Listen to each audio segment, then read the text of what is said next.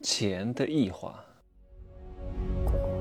没有事实，没有真相，只有认知，而认知才是无限接近真相背后的真相的唯一路径。Hello，大家好，我是蒸汽学长啊。今天终于从伊斯坦布尔飞卡帕多奇亚了。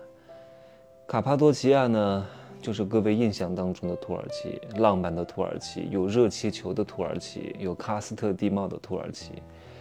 你说我在伊斯坦布尔待了这十天，有什么印象吗？也没有什么好的印象啊，不好也不坏吧，反正我应该也不会再来第二次了。嗯。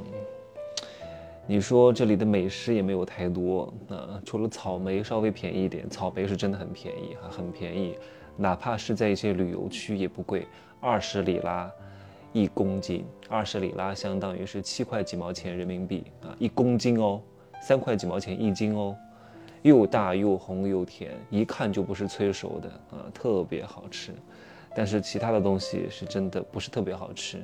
整体来说呢，物价也不是特别高，但是就是打车这个东西太宰人。我都是尽量坐公共交通啊，就算是打车，我也是用 Uber。Uber 各位，不叫 Uber，叫 Uber 啊。Uber 都是算好了的价格，然后呢，直接从我的银行卡扣款。但是如果遇上堵车，有些司机还是会找你要钱的啊。可能四五公里的路程，打车就要一百里了，大概是二十七八块钱人民币吧。但是他还要多找你要一百块，你还是用 Uber 啊？如果你要是随手叫叫一个的士的话，四五公里他能够给你报两百五到三百五之间，看你是外国人特别不好。这还不像在日本，日本不管你是哪国人，该多少钱就是多少钱。泰国其实也还好啊，也比较方便，到处都是 Seven Eleven。这边真的，一般吧，像欧洲这些地方。我是觉得不适合久待，我觉得网络太慢了。其实也不是网络很慢，是因为中国的网络太快了，泰国的网络也非常之快，所以我就觉得这里的网络怎么这么慢啊？你知道吗？我昨天刚刚更新的那个《富人不能说的秘密》啊，母体公司裂变和超规模收钱，就呃四十九 MB 啊。这样的一个数据量上传了四十分钟，我还上传了很多遍，不下十二次才上传上去。下载一个图片，那真是蜗牛一样，我都急死了。真的，在哪生活啊都没有在中国生活方便啊。如果论服务来说的话，北美不如欧洲，欧洲不如欧亚，欧亚不如亚洲。亚洲的服务是真好，亚洲的早餐是真好吃。亚洲的那个 Happy Hour，各个酒店的行政酒廊，那真的就跟自助晚餐一样哈。有些酒店哈，但是这边的酒廊就是酒廊，就是给你提供点 snack 啊，就是一些小零嘴啊，一些红酒。哎呀，不怎么样，还是亚洲不错。其实以后我是真的觉得泰国特别好，泰国无论是从服务，无论是从便捷程度。无论是从匹配性上、网络上、交通上、距离上、气候上都非常不错。这里土耳其四月份我都不怕冷，我今儿都冻死了，才七八度，怎么这么冷？我说这在中国都已经进入夏天了，都已经热得不行了，这里怎么这么冷？哎呀，经常下雨，太可怕了。算了，就玩玩就行了啊。然后我二十一号回国去重庆看一个项目，然后再见几个个人咨询的学员和粉丝。下个月呢，去荷兰和捷克这两个国家是一定要去的。另外再增加哪两个国家呢？我还没有想好，有可能是德国，有可能是奥地利。像那种法国、英国，我就暂时不去了，因为那里涨价涨得好严重啊，涨了三四倍的价格。一个破万丽酒店啊，法国香榭丽大街上，巴黎的那个万丽酒店，各位，万丽酒店也就是。大城市、一线城市七八百的价格不得了了，撑死了。上海的万丽才六百多，成都的万丽四五百，那边卖多少钱？四千块钱一晚上，我的妈呀！日本更是离谱，因为日本离中国近嘛，中国人去的多，而且最近这三四月份又是日本的樱花季，更是旅游旺季，所以日本酒店的价格直接涨了三倍。希尔顿从一千二、一千五涨到了三千八到四千五，不包含早餐啊。东京的那个宝格丽酒店，宝格丽酒店原来的价格是一万块，现在直接涨到了三万块一晚上，三十平米基础房型，也就是我们俗称的乞丐房。乞丐房 就是整个酒店当中数量最多啊、最普通、最基础的房型。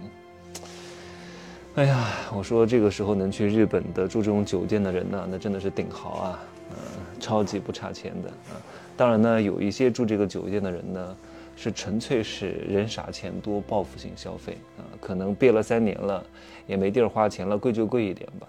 那我不在这两个范围之内啊，咱们也不是超级顶豪，也不是那种报复性消费。有钱呢，咱们也不能乱花，对不对？最近有很多人问我说：“你全世界各地到处玩，怎么都一个人呢？带个伴儿多好呢？带一个你喜欢的人。我喜欢的人很多，各位，我喜欢他不代表带着他玩儿，我喜欢他不代表我能够跟他长久的待在一块儿。喜欢这个东西稍纵即逝。”这东西都是短期价值，你如果能够带一个人在身边长期陪伴着你，那这个人，你一定要能够欣赏他，而且他一定要能理解你，彼此能够包容，能够兼容，才能够长久的十天半个月的住在一块儿，同吃同住同行，非常之难的。很多恋人谈了很多年的恋爱之后，出去度了一个很长时间的蜜月，准备回来就结婚。度完蜜月之后，婚都不想结了，看到彼此生恨，很难的。这是一方面，还有另外一个方面，大多数人都是有钱没时间，或者是有时间没钱，又有钱又有时间的人极少极少极少。就像长得又好看、身材又好、还有智慧、还会赚钱的人，还通透的人太少了。你取其中一个条件，都比较好达成。当然，智慧没有那么容易达成。有智慧还不行，真正的有智慧不是你懂得很多，是你能够做到你懂的东西，这才是最难的。所以很多人天天在那谈感情，我爱你，你爱我，我爱你。哎呀，我要找一个爱我的老公。什么叫爱你的老公？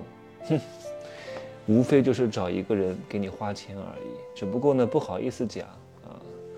不好意思讲呢，那怎么说呢？说你要爱我嘛，你要保护我嘛，你要给我送东西，你要给我送礼物嘛，这些东西才能证明你爱我，这不是爱。各位，很多女很多男人也会说，哎呀，我要找一个我爱的女人。其实大多数男人是不喜欢女人的，各位。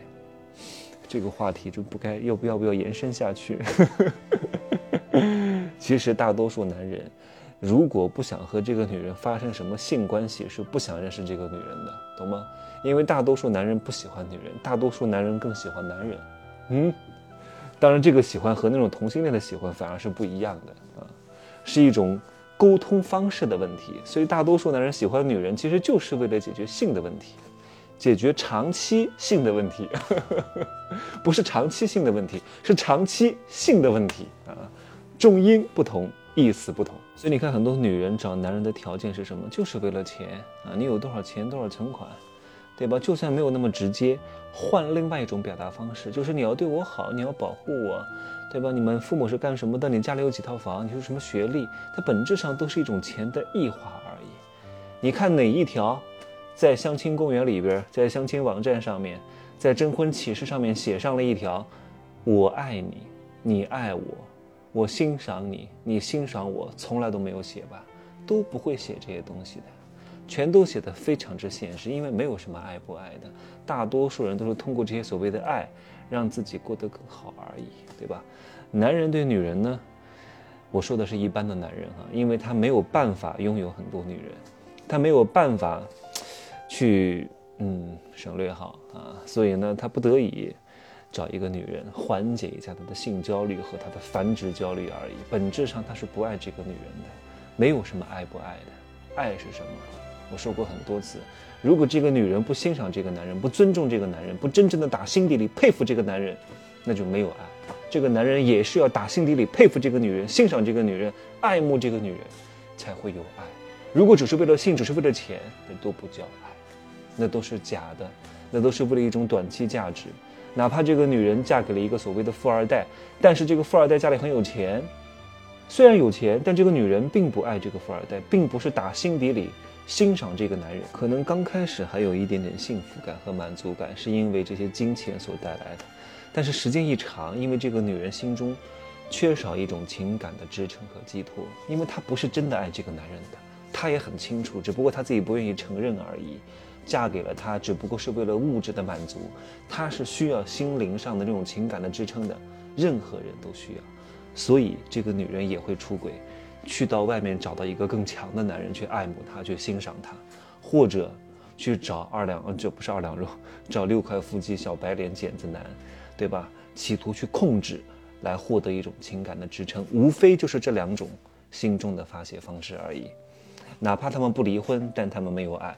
你不要看到谁谁谁没有离婚，好像他们他们就很幸福，那就是迫不得已而已啊，没必要离婚，因为离婚会有一些经济损失。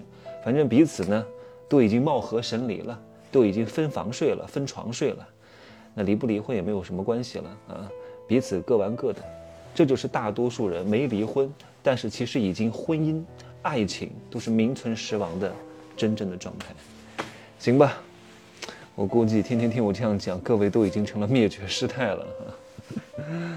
真正的爱情很神圣的，不是没有，非常稀缺啊，绝对不是看到这个人二两肉大，想跟他发生个耕地关系，这个叫爱；也不是因为你看到这个人挺有点钱的，开个什么豪车，哇，觉得他能够给你买两个包包，这个是爱情，这也不是爱情的。这些东西都是短暂价值，只不过大多数人认不清而已，以为他遇到了什么爱情，这都不是爱情，好吗？今儿呢就说这么多啊，拜拜。